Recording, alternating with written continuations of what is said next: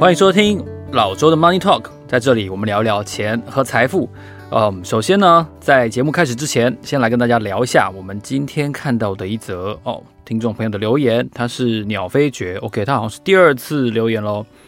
他说呢，啊，谢谢老周推荐《总统的亲戚》这本书，这让我想起了《决胜女王》（Molly's Game） 这部电影里面，女主角在纽约开设牌局的时候，她提到了曼哈顿的某一个地方有聚集真正的有钱人，那些历史悠久而且有非常巨大权力的家族，其中包括了甘乃迪家族等等。他说，这么说来啊，不管是哪个国家的什么政治体制，社会资源其实都掌握在少数的家族手中。血缘是古老，但是巩固权势财富最基本的要素。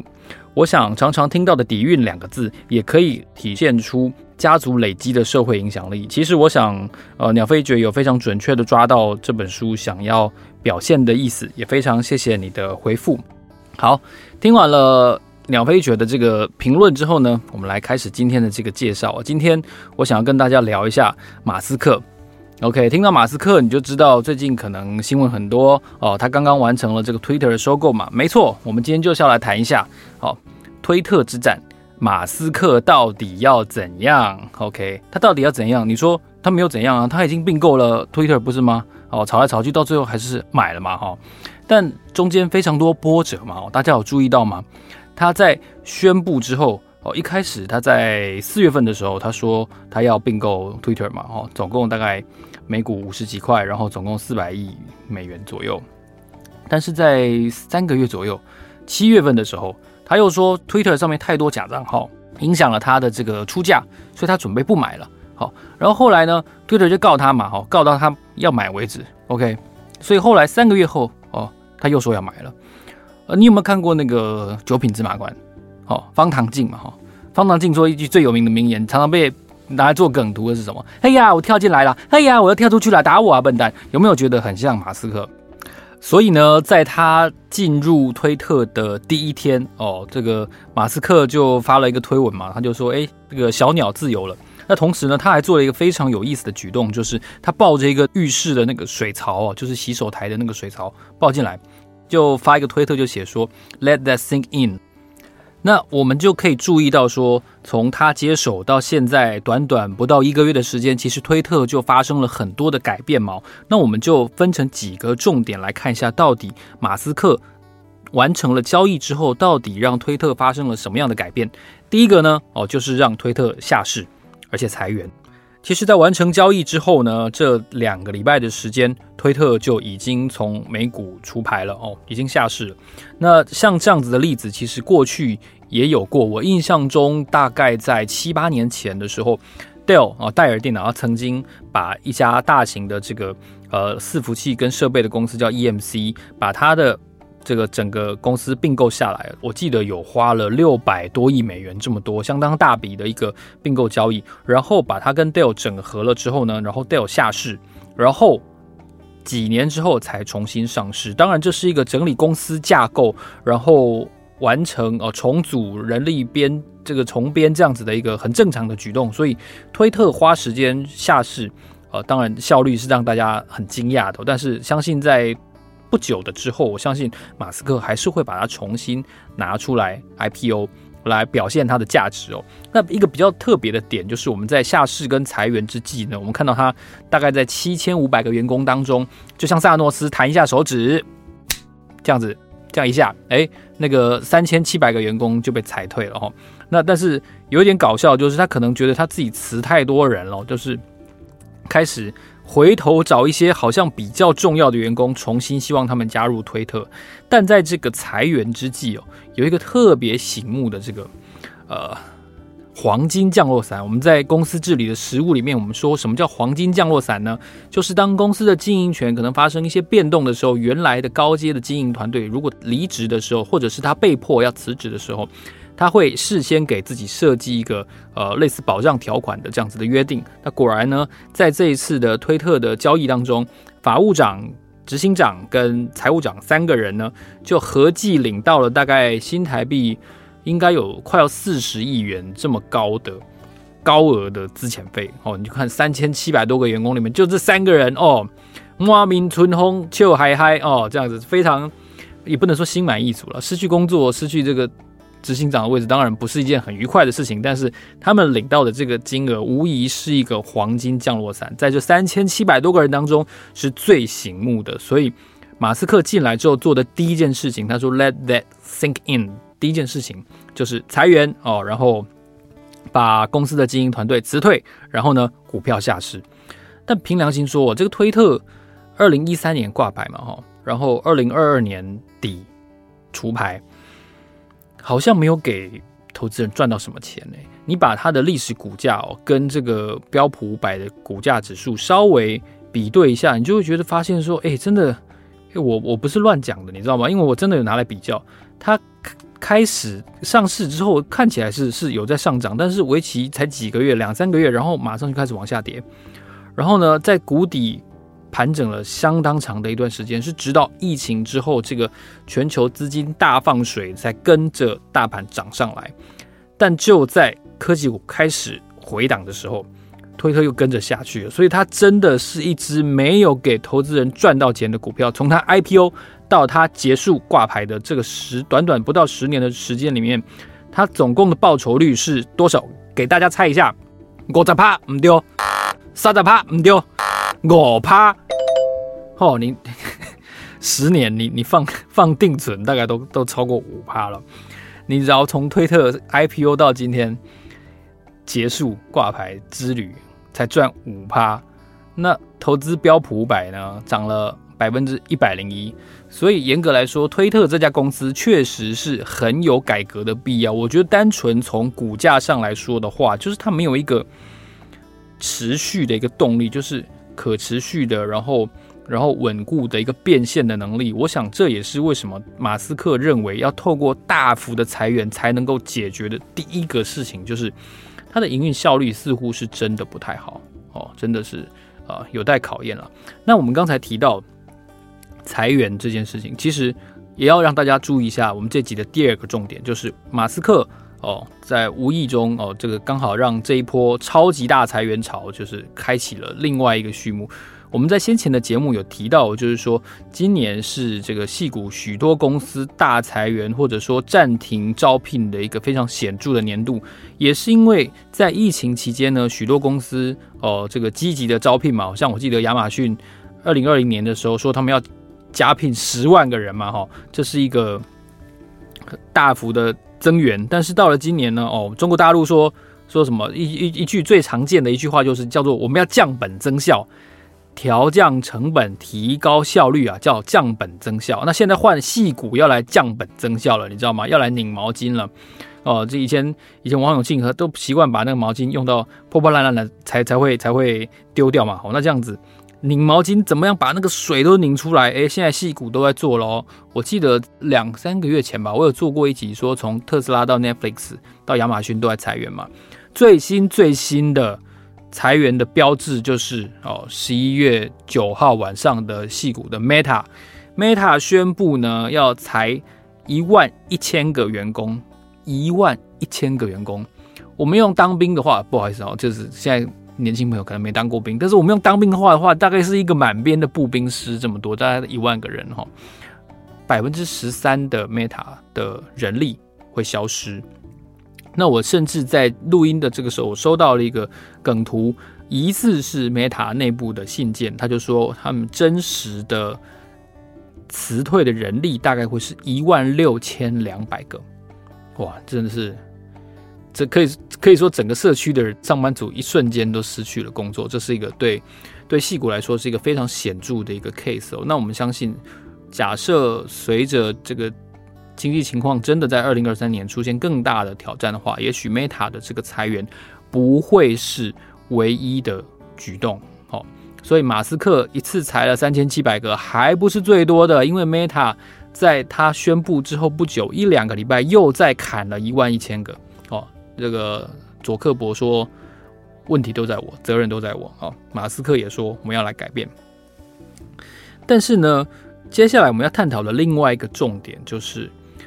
马斯克真的有这么多时间去管理推特吗？哦，他的一个问题到底是什么呢？马斯克接手之后，没有错，推特现在变成一个呃。非上市的公司，然后等于所有的盈亏由他来负责，然后他也享有大多数的这个股权。那但是在他宣布了一些，比如说订阅制啊这样子的广告相关的改变的措施之后，其实有些大客户开始观望哦。我们看到《华尔街日报》的报道是说，包括了谁？包括那个 General Mills 哦，台湾翻作通用魔方哦，然后还有这个德国的豪华车品牌奥迪，然后还有哦制药业的巨头 Pfizer 哦，就是辉瑞，他们都开始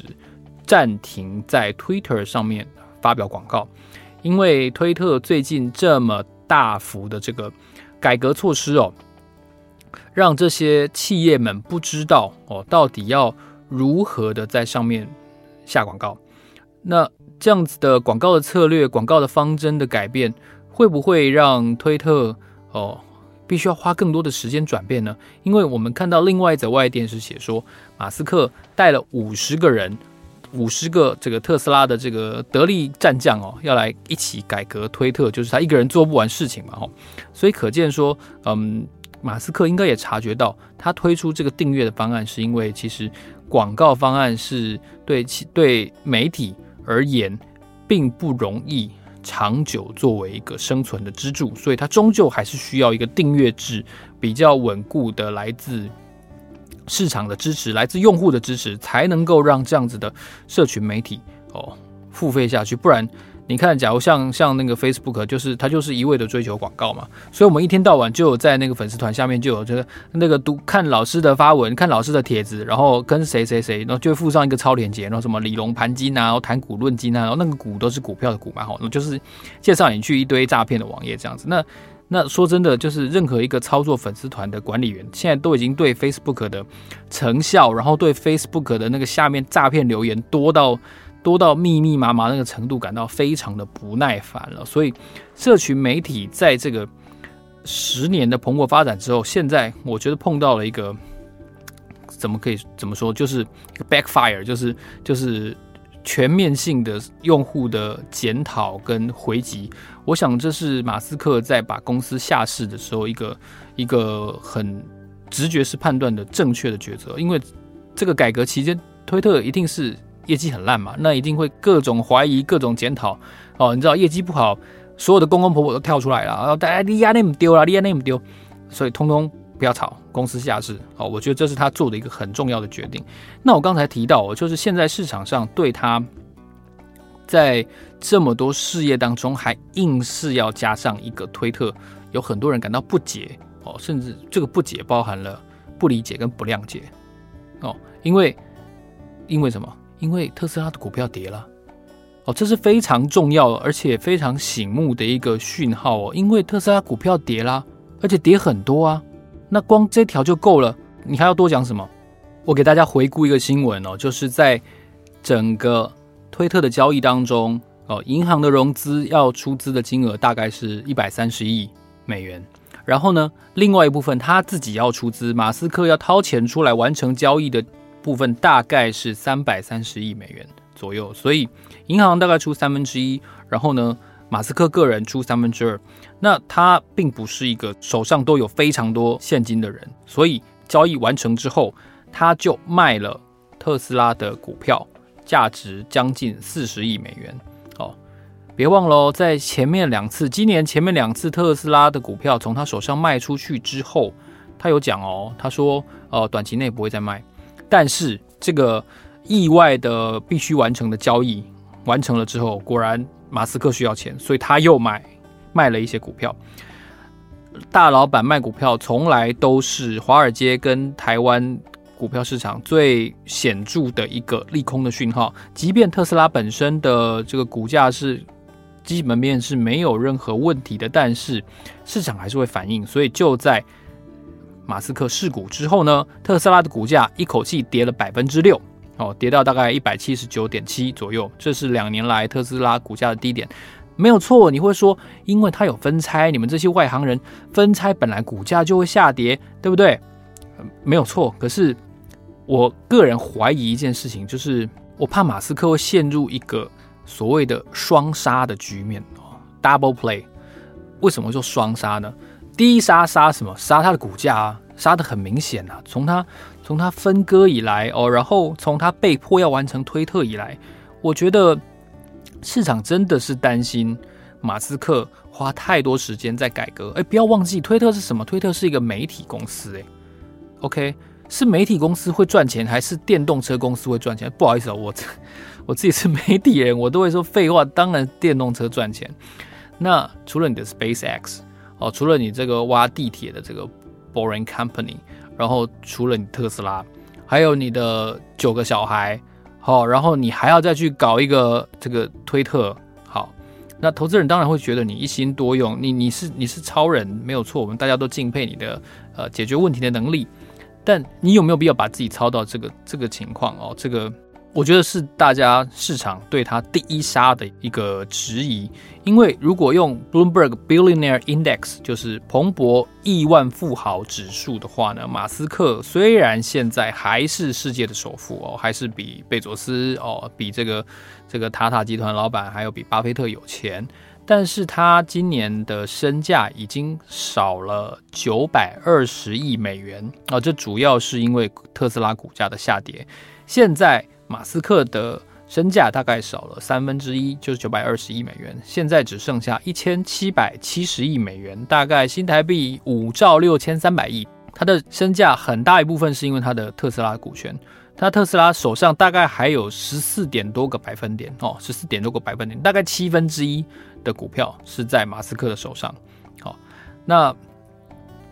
这是他的第一杀。那第二杀呢？第二杀我觉得比较隐而不显。啊，但是跟他的这个推特的交易是有关系的，就是说，大家还记得吗？他在前一阵子他说说了一些乌关于乌克兰局势的话，然后说到这个 Starlink 没有办法完全免费的长期给给大家使用，哦，然后就遭到了一些抨击嘛，哈，然后他又说台湾跟中国大陆的局势的一些话，哦，然后中国政府也回话，OK，我相信这是他这个这个快嘴哈，这没有想到的一个没有想到的一个。回应，所以啊，最新的局势发展是什么呢？最新的局势发展有一个人，我觉得会是接下来马斯克很大很大的呃发展上面的一个要考虑的，不一定是敌人，但是他有可能造成一些阻碍，那就是拜登。哦，拜登在拜登今天在记者会上哦，他就跟记者讲说，马斯克的言行。有没有对国家安全造成威胁？然后马斯克跟其他国家的合作跟技术之间的关联哦，都值得探究。哇哦，这是这是国安国安审查的意思吗？这是国家安全的事务吗？National Security Affairs 吗？是不是？可是你要回头想，如果马斯克不硬要说这些话，他不硬要发推特的话。其实外界也没有办法关心他这件事情啊，所以马斯克双杀，第一杀杀股价，那第二杀呢？杀的是他要把正在下跌中的股价拿去卖掉，把股票卖掉之后去做其他的事情，花更多的时间在非特斯拉跟非 SpaceX 上面，这就会造成一个双杀，就是特斯拉得到了更少的马斯克的时间，得到了更少的马斯克的关注跟管理。那当然呢，我们想今年以来特斯拉的业绩是都不错的，然后它应该有比较好的营运的概况了。但是马斯克这样子一心多用，会不会让整个他所有的事业被更多无端的牵连呢？比如说他说台湾跟中国大陆之间的关系哦，然后这 SpaceX 在乌克兰的服务，然后。会不会在中国提供 SpaceX 的 Starlink 的一些数据？这些都是我觉得他在说非常多不必要的话的时候得到的代价。那我们这一集我说马斯克到底要怎样？其实这是一个问句，我是没有答案的，所以我们都必须要高度关注接下来的一个发展，就是推特到底被他改成了怎样了？哦。他说呢，他说接下来推特会做很多很蠢的事情，哦，很蠢的事情。然后他说我们会犯很多错。他说，但是有用的东西、有用的改变我们会保留下来，没用的改变呢，我们就改变。哦，我们我们会希望得到市场的认同，他的意思是这样，所以包括了这个订阅制啊，包括了这个新的灰勾勾，灰勾勾呢一下出现之后呢，几个小时内就被被关掉了，所以